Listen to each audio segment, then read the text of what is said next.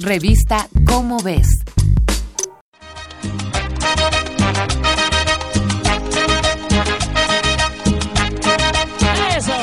La vida es sueño. La vida es un milagro. La vida es bella. La vida es un misterio. La vida es...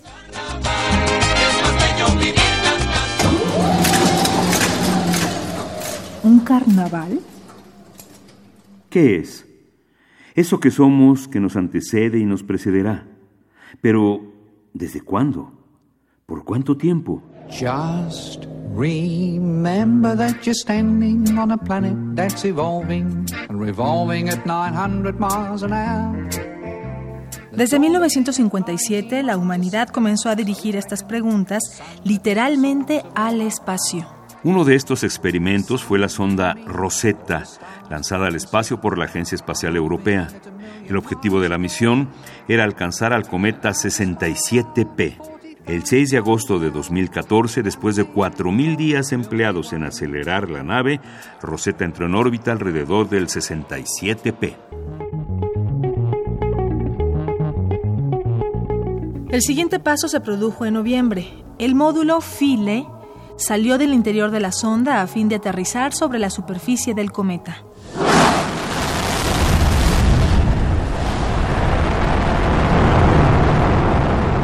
Hubo un percance. Se había anticipado ya que el aterrizaje del módulo podría ser difícil. La fuerza de gravedad del cometa sería débil y se corría el riesgo de que Philae rebotara al hacer contacto con este. Se le instalaron por ello dos arpones, pero el mecanismo falló. El módulo comenzó a dar tumbos sobre el cometa hasta perderse. Más aún, tanto Rosetta como Philae operaban con energía solar. Atrapada entre riscos de hielo, Philae entró en hibernación por falta de energía y desapareció del radar durante siete meses. Cuando la sonda Rosetta recibió nuevamente noticias del módulo Philae, este último estaba listo para recibir instrucciones. Rosetta, sin embargo, no podía acercarse lo suficiente para dárselas. Además, debido al tiempo transcurrido, el cometa había comenzado a alejarse del Sol. Philae terminó por congelarse. Por fortuna no lo hizo sin revelar antes algunos datos sobre el cometa. En septiembre de 2016, cuando los instrumentos al interior de Rosetta se encontraban al límite de su vida útil, se decidió usar sus últimas energías para lanzarla contra el cometa y obtener, acaso, una última revelación. Las imágenes captadas por sus cámaras fueron recibidas en la Tierra, y este fue el fin de la misión. El 67P es un cometa relativamente común. Su interior es poroso y está cubierto por una costra dura de material orgánico. Tiene menos agua de la que se creía y produce mucho polvo. No tiene campo electromagnético. Cuando estuvo más cerca del Sol llegó a emitir 100.000 toneladas por día de gas, vapor y polvo. Hay más.